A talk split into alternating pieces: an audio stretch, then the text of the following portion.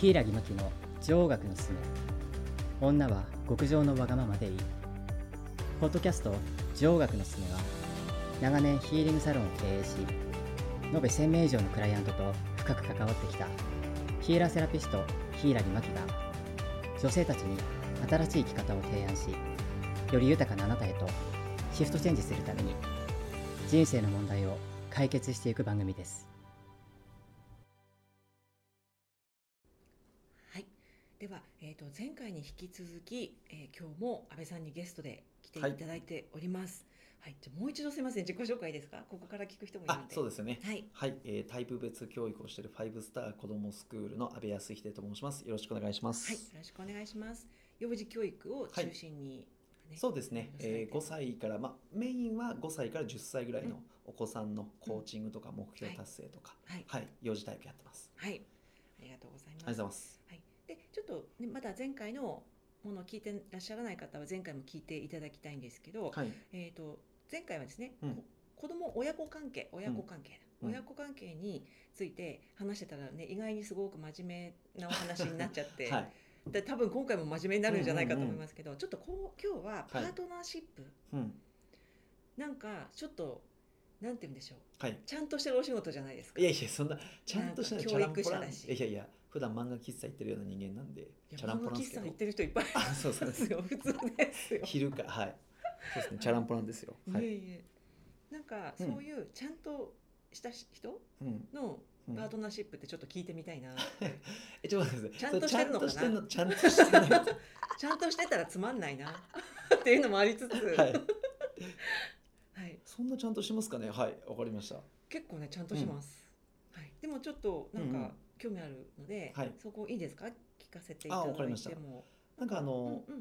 僕がすごく子供とか、まあ、人の人材育成の中で、はいそのタイプに合わせた教育をしていきましょうというか、うんタイプ別キャラクター別人材育成というのをやっててはいその中に愛の感じ方でえ5つの愛の言語っていうのがあるんですねー、はい、人はうんうん、愛を感じるのにうん5つのタイプがあるんだと、うーんこれ知っていただくとはい男女間の問題っていうのははい結構解消する場合が多いと思います。え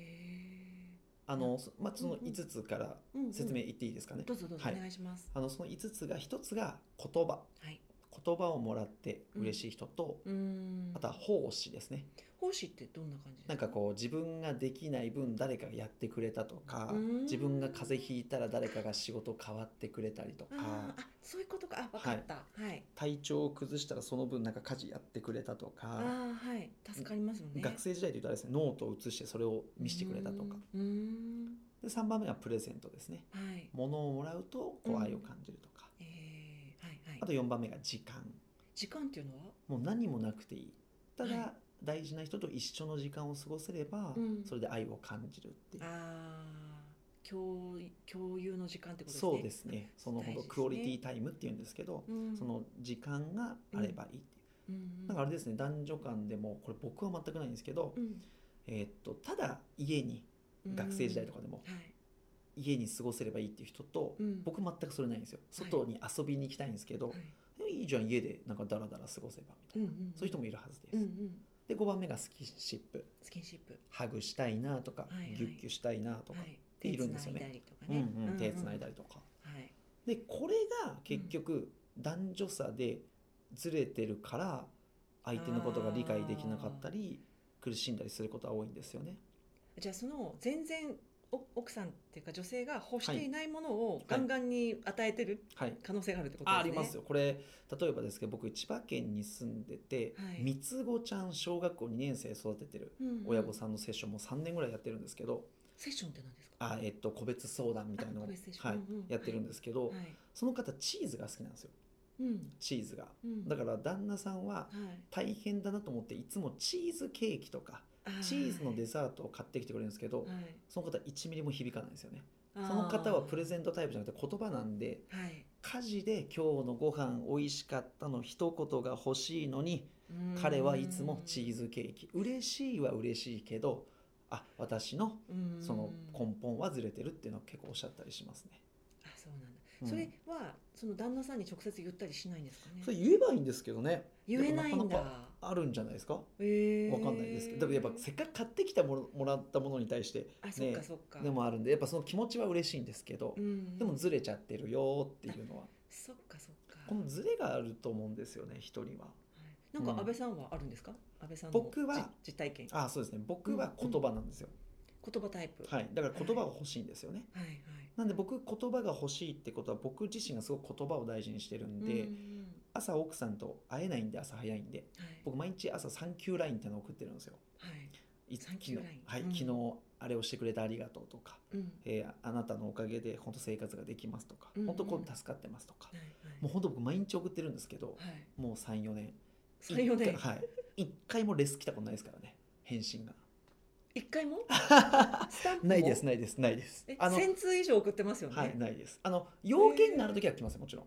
べ別件ですあ、よねそうそうそう、別件です。それに対してのコメントっていうのはほぼないですね。まあ、でおーも、お疲れ様ですみたいなのはあるかもしれないですけど、はいありがとうみたいなのありますけど、はいいや、めっちゃ嬉しい、なんとかかんとかなんとかでっていうのはもう一切ないです。すごっいていうのはなぜかっていうと、彼女は言葉タイプじゃないんですよね。そうなんですね、はい彼女うわ時間タイプなそなんでに違うんだえー、女性は言葉タイプ多いと思うんですよね、言葉が欲しいって人は。いやそうかもしれないですねじゃあじゃあ安倍さんは逆にその、今そうやって、えー、とご自身が言葉タイプだから、はい奥さんにこう、ね、たくさん言葉をはいあ。げてるっていう感じですけど、はい安倍さんはどういう言葉をもらいたいんですかねあ逆にこれは僕はちょっと女性が聞いてるかなと思あなるほどう、うん、でもこれ人によって違うんですよ僕は多分ね面白いとか さすがって言われたいんですけどでもはいはい言葉はすごくやっぱありがとうっていうのはすごく僕は大事にしてるんで、うんうんこれ良くないんですけど言葉を大事にしてるからこそうんうん言葉にちょっと執着しすぎな部分があるんではいあのなんていうんですかねそこ求めちゃいけないの分かってるんですけどはいコンビニの店員さんの言葉遣いとかすごい気になっちゃうんですよ。わあそんなの絶怖いお客さんいやだからそれ絶対ダメじゃないですかそんなそんな求めちゃダメじゃないですか。はい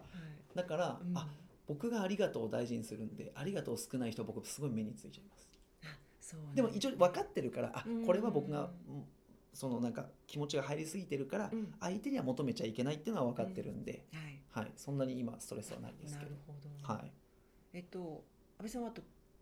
言葉と僕は、えっと、プレゼントでプす、レゼね、ンえそうなんですか、はいえ多分これでも送る方だと思うんですけどー送る方が満たされるあのそうですねだから、うーん僕お土産作戦って言うんですけどはいものすごいお土産渡しますねどこ行ってもえどこ行っても誰に特に大事な人というかーえーにはプレゼント特にそのうんそこでしか買えないとうんかうんっうんていうのなんかありますね。えーじゃあプレゼントをもらって愛を感じる女性とプレゼントを渡して、えー嬉しくなる男性が付き合うと、うんすごいあ相当いいと思います。ぴったしってことですよはね、い、相お互当いぴったしだ幸せと。はい。えー多分男女間で苦しいのは特にやっぱ時間じゃないですかね。時間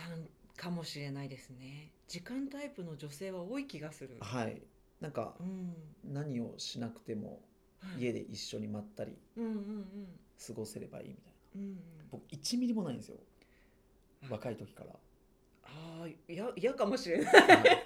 た多分あれだけど結構時間大事そうですね私はい時間タイプだからやっぱり嫌かもしれないなんで休みの日に家にいるんだみたいな。はい水族館でしょみたいな。なんかアそうクティビティでしょはいはい